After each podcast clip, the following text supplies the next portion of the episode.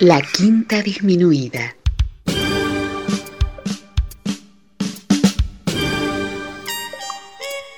Jazz desde la ciudad más cercana al cielo.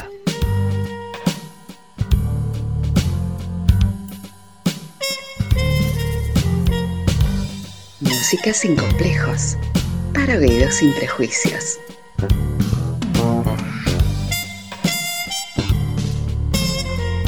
Una producción de Nicolás Peña.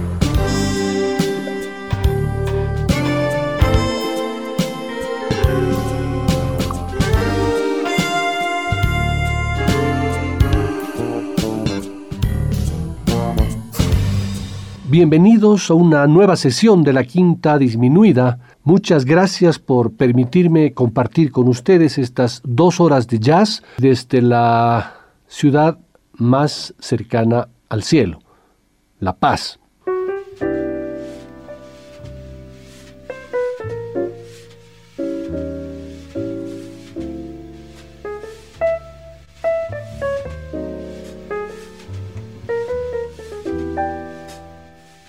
Hoy continuaremos con la segunda parte del programa dedicado a ese hermoso libro de Geoff Dyer titulado Pero Hermoso, y que abordamos en la anterior sesión con los textos y la música de Lester Young, Bud Powell, Chet Baker y Charles Mingus. Una sesión que me gustó mucho y que también les gustó a ustedes, eso me lo hicieron saber. Un oyente exquisito de la Quinta Disminuida es mi gran amigo Gonzalo Mendieta, que me dijo que disfrutó mucho del programa anterior y estoy seguro que también disfrutará con esta segunda parte. Así que pónganse cómodos, tengan a mano alguna bebida que pueda acompañarlos, ya que los textos y los temas de Ben Webster, Thelonious Monk y Art Pepper que escucharemos hoy son muy intensos y profundos. Quiero empezar con el prefacio del libro en el cual Dyer hace algunas puntualizaciones que considero importantes.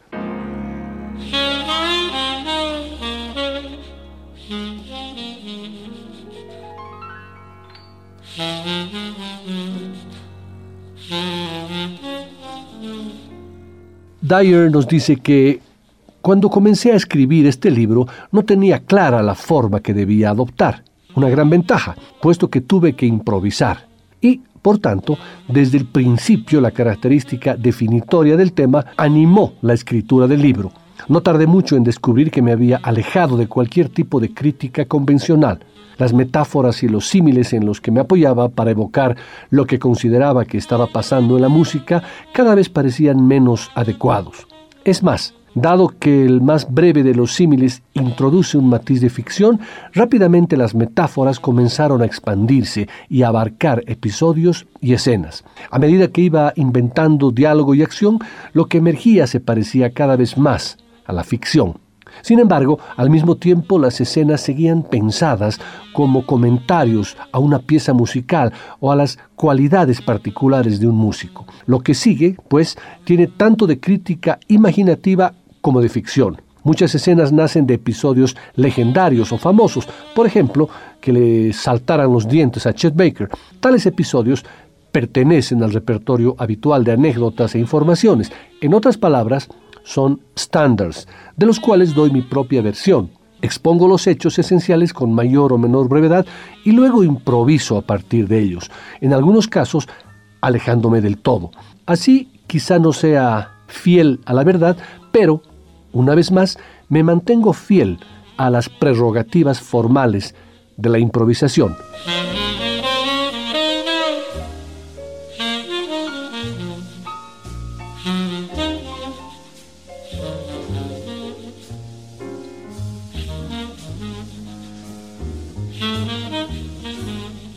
Arrancaremos con el texto de Ben Webster, pero antes de ello Escuchemos a este gran maestro en el tema que le da el título al libro, Pat Beautiful.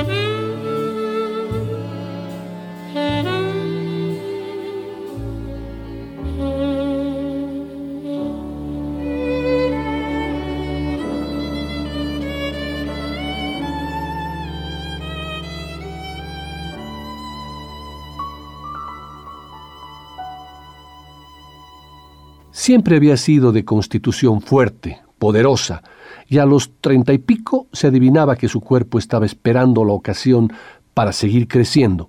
Con el paso del tiempo, cuerpo y tono se hicieron prácticamente idénticos, grandes, pesados, redondos. Ahora, cuando lo veías en el escenario, te fijabas en la panza, en las bolsas hinchadas bajo los ojos de su cara oronda, ni un solo ángulo en ninguna parte.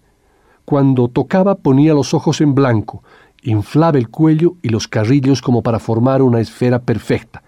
Siempre le había gustado tocar despacio y había ralentizado los movimientos hasta el extremo de alcanzar una armonía total entre cómo quería moverse su cuerpo y el sonido que producía. Tocaba baladas tan lentas que se oía el peso del tiempo cayéndole encima. En cierto modo, cuanto más lento tocaba, mejor. Había tenido una vida larga y necesitaba meter muchas cosas en cada nota, y al mismo tiempo una parte de él nunca había crecido.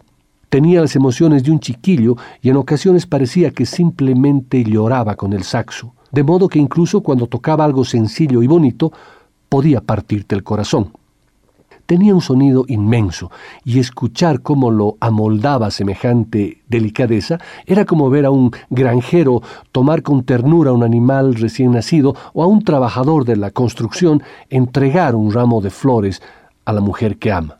Cargaba su soledad a cuestas, como el estuche de un instrumento. Nunca lo abandonaba. Después de las presentaciones, después de hablar con los fans y quizá algunos amigos que estaban de paso, después de entrar en un bar y quedarse el último, después de volver dando tumbos a su habitación, después de buscar las llaves y oírlas arañar la cerradura silenciosa, después de abrir la puerta de un departamento que estaba siempre exactamente igual como lo había dejado, después de tirar el estuche del saxo al sofá, después de todo eso, por tarde que fuera, siempre llegaba el momento en que le apetecía continuar hablando, escuchar el tintineo y el burbujeo de alguien preparando un café o una copa tras regresar al departamento, abría una botella, pegaba algunos tragos y se sentaba en camiseta y calzoncillos a tocar el saxo lo más flojo posible.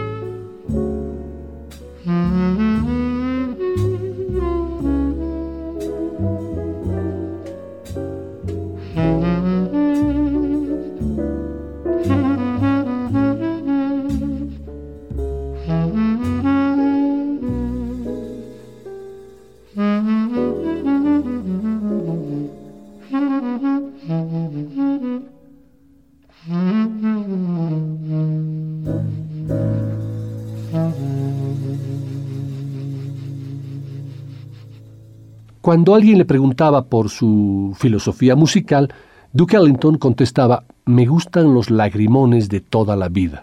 Y Ben Webster era igual. Le encantaban las baladas, las melodías sentimentales. Hay quien considera el sentimentalismo emoción inmerecida, pero eso no puede decirse del jazz. En el jazz la emoción es merecida automáticamente porque cuesta horrores conseguir que el saxo suene tan delicado, que mantenga el ritmo y te arranque lágrimas del corazón. Si tocas jazz, automáticamente te mereces la emoción. Estás pagando por ella. De ello se ha cargado la historia de la música. Ben nunca resultaba empalagoso, porque por muy delicadamente que tocara, siempre acechaba algún gruñido. El sentimiento de sus baladas nacía de la nostalgia. Siempre rememoraba la época de las jams en Kansas City, cuando tocaban toda la noche, superándose unos a otros, rodeados de aplausos y amigos. La época en que una muchedumbre aplaudía al final de un solo y él se despedía con la mano derecha, dando las gracias al público como si un viejo amigo acabara de entrar en el local con el estuche del saxo al hombro, dispuesto a participar. Cuando los amigos se pasaban de casualidad y lo encontraban riendo y feliz, como unas castañuelas, y sólo entonces caía en la cuenta de lo poco que se reía así, de las pocas ocasiones que tenía de hacerlo.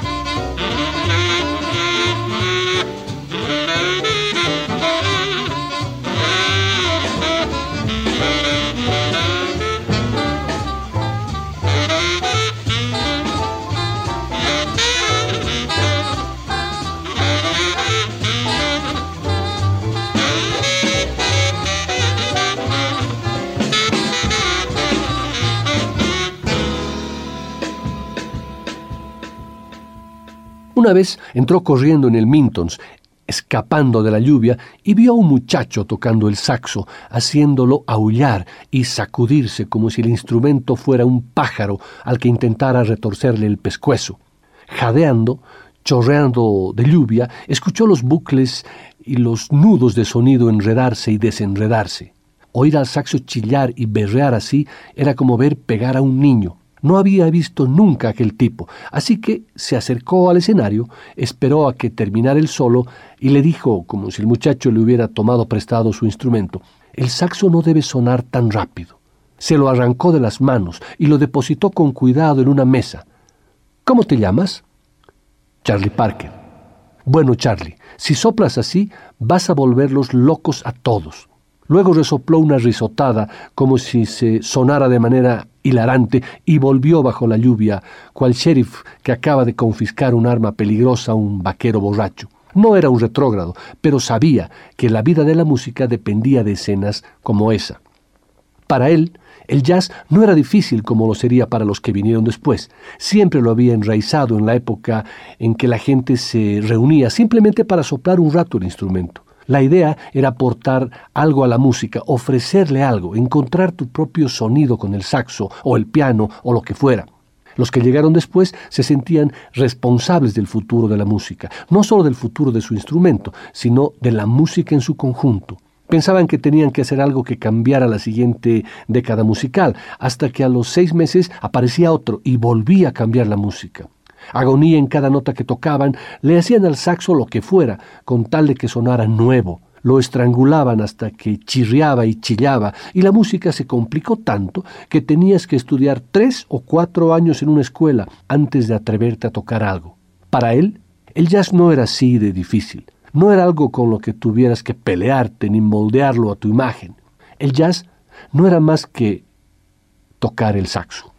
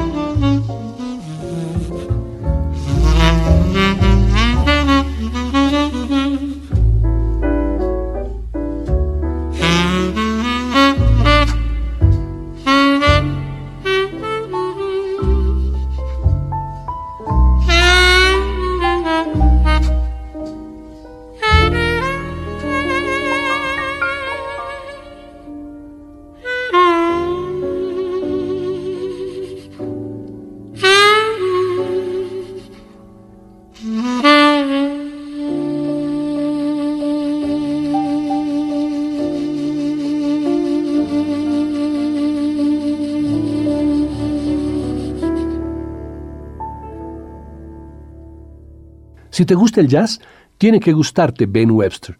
Podría gustarte el jazz y no gustarte Ornette Coleman. Incluso podría no gustarte Duke.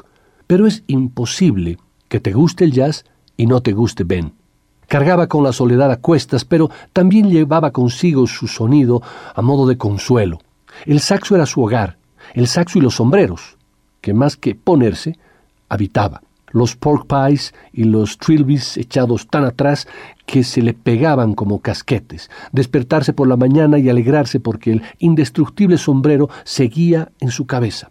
Era lo más parecido que conocía a esa cálida sensación de haber pasado fuera mucho tiempo y darte cuenta de pronto de que estás de nuevo en tu cama. Sombrero y saxo, la tradición, el hogar que nunca tendría que dejar. Ben dijo que quería conocer la campiña inglesa. Así que pasamos a recogerlo al departamento donde vivía y cruzamos las interminables afueras hacia el campo, sin llegar a dejar la ciudad. Le impresionó lo poco que había que ver, ni ferrocarriles, ni vallas, ni carteles publicitarios, solo una desaparición gradual de todo. Dejamos atrás pubs que parecían llamarse todos The Crown o The Fox and Hounds. Todos los coches con los que nos cruzamos eran negros. El cielo estaba encapotado y cuando por fin salimos a la campiña gris había empezado a lloviznar. Las nubes abrazaban las lomas que se elevaban y descendían a nuestro alrededor. Dejamos la carretera principal y aparcamos. Permanecimos un momento sentados con el motor apagado. Le había prestado unas botas de agua y en cuanto consiguió ponérselas tomamos un estrecho sendero y avanzamos pisoteando charcos. Pasamos junto a una verja rota y unos setos entremezclados con zarzamoras. La lluvia era tan fina que parecía simple humedad. Caminábamos en fila india, mi esposa iba delante y después Ben, jadeando, enturbiando el aire con el humo del cigarrillo. Seguimos el sendero hasta un bosquecillo donde nuestros ojos fueron adaptándose a la oscuridad cautiva de los árboles.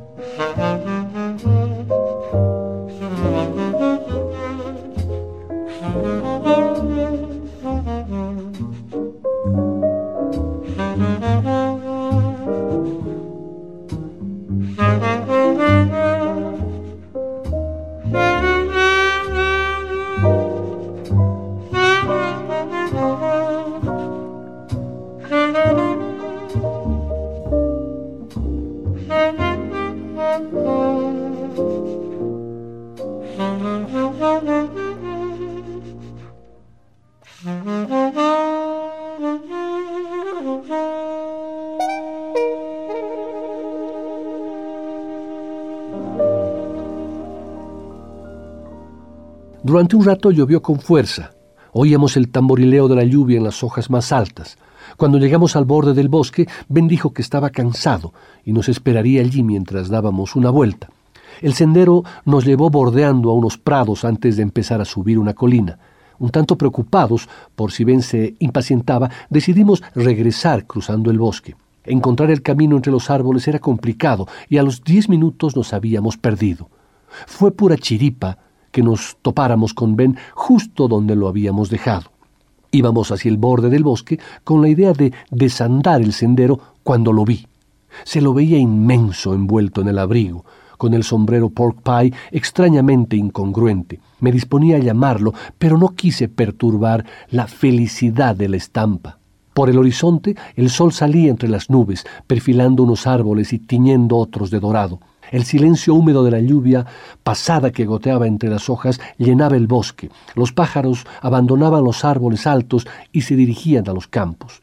Ben estaba al final del bosquecillo, apoyado en el tronco de un árbol, contemplando el humo que subía desde una granja lejana al otro lado de los prados y las nubes que avanzaban perezosamente sobre las colinas negras. Nos quedamos quietos, sin hacer ruido, como si nos hubiéramos encontrado un bello pájaro jamás visto en aquellos parajes. ¿Me preguntas qué significa para mí la música? No puedo escuchar su música sin pensar en aquella tarde. Para mí es como suena su música. Eso es lo que significa para mí. Es todo lo que puedo decir.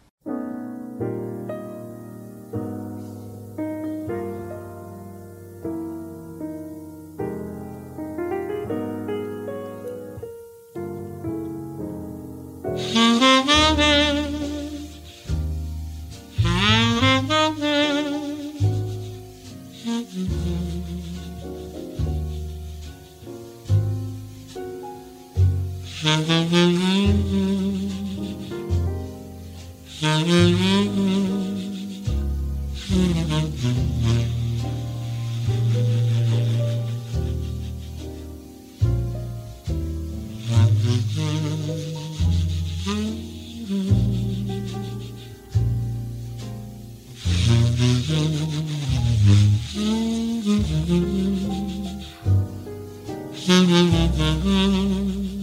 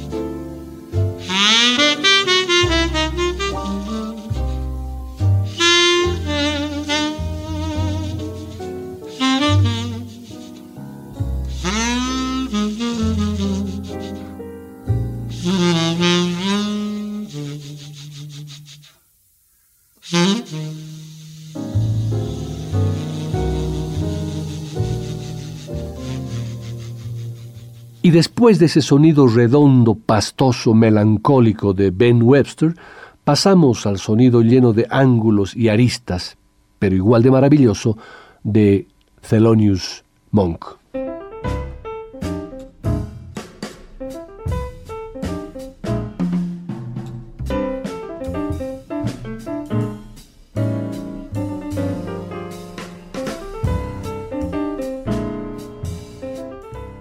No le gustaban las cosas nuevas. Como un ciego prefería las cosas a las que llevaba mucho tiempo acostumbrado, incluso en minucias como los bolígrafos o los cuchillos, las cosas con las que se sentía como en casa.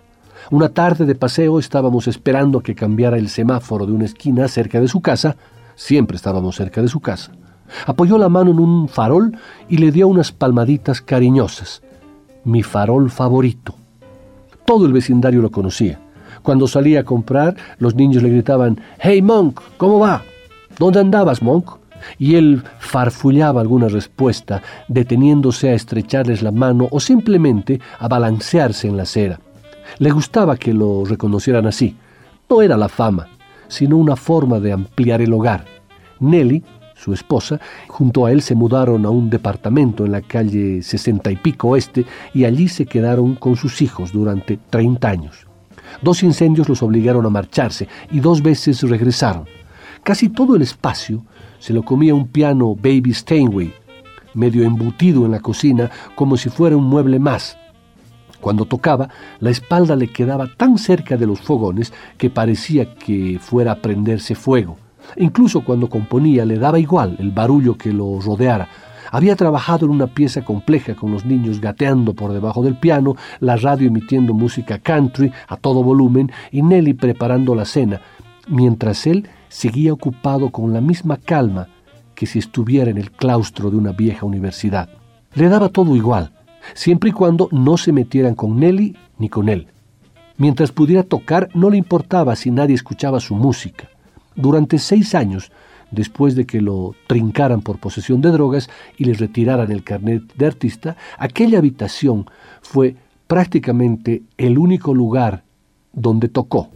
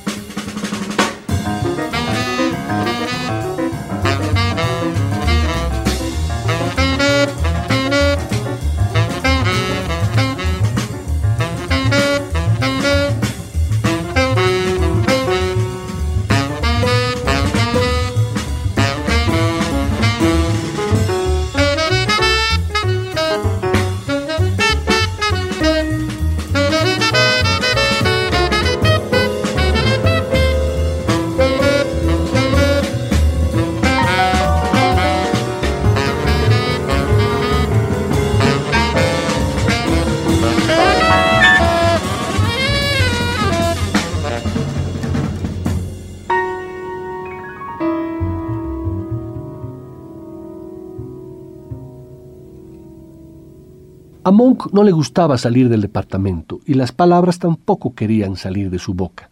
En lugar de brotar de sus labios, las palabras rodaban de vuelta a la garganta, como una ola que regresara al mar en lugar de romper en la playa. Tragaba al hablar, formaba palabras de mala gana como si el lenguaje fuera un idioma extranjero. Con la música no hacía concesiones, simplemente esperar a que el mundo comprendiera lo que hacía. Y con el habla era igual, se limitaba a esperar que la gente aprendiera a descifrar los gruñidos y gemidos que articulaba.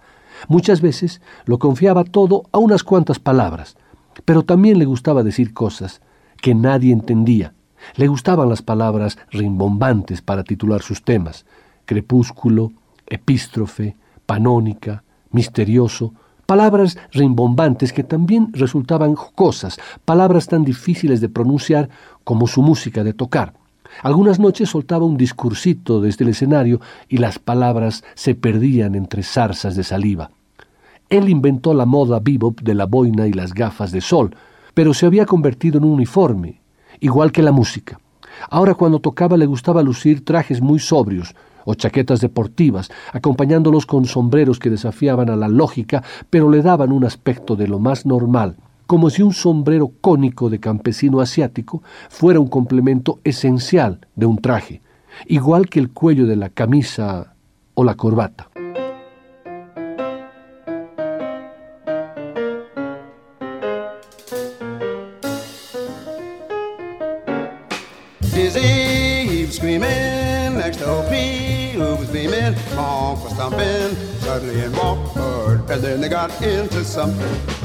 Oscar played the mean sax, Mr. Byers blew a mean axe, bonk was thumping, suddenly in walked Bud, and then the storm started jumping.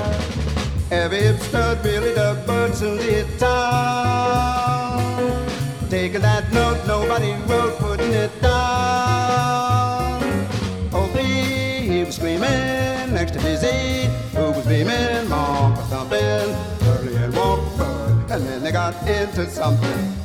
La, la, la,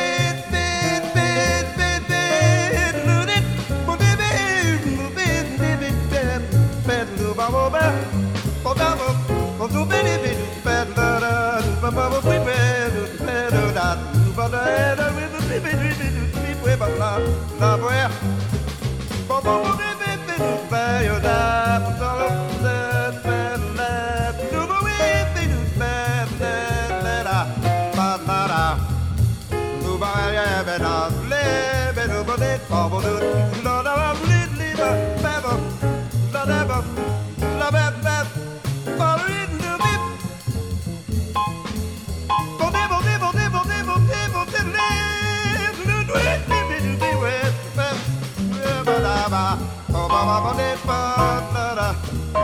Bobby.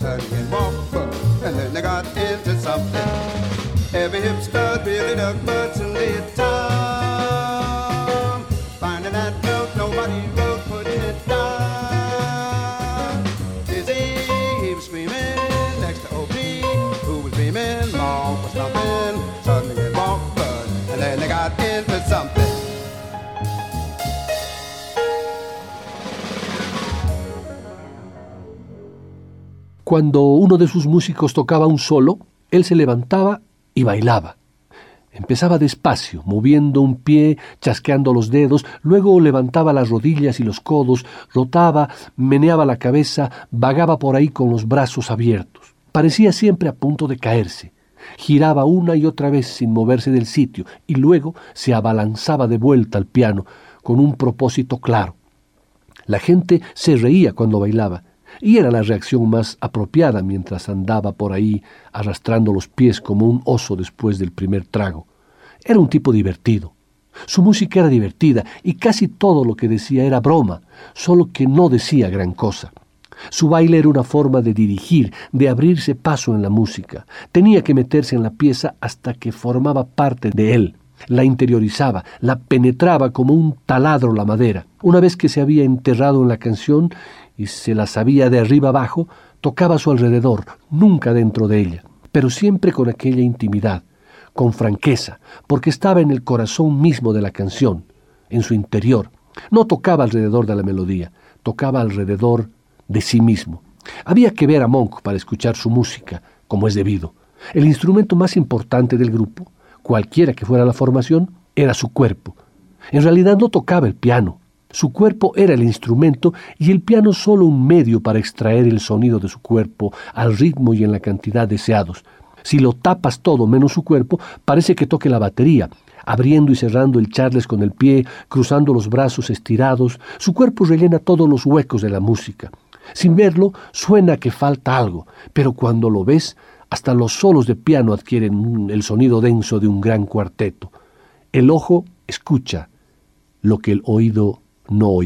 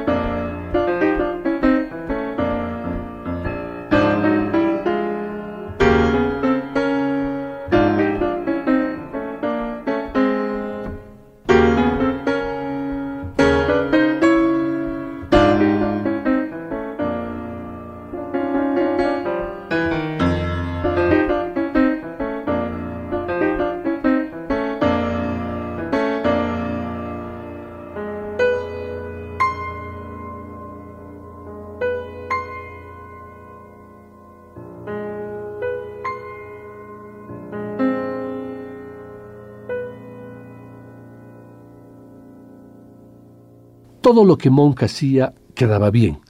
Se sacaba un pañuelo del bolsillo, lo agarraba y tocaba con él en la mano, sin soltarlo, limpiando las notas que se escapaban del teclado, se secaba la cara con una mano, mientras con la otra mantenía la melodía, como si tocar el piano le resultara tan natural como sonarse la nariz.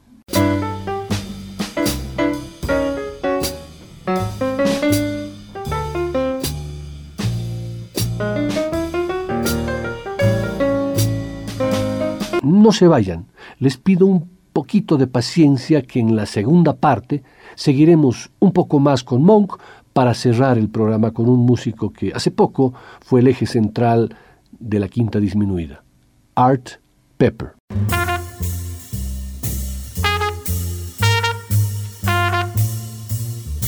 Después del corte, volverá el swing. De la quinta disminuida.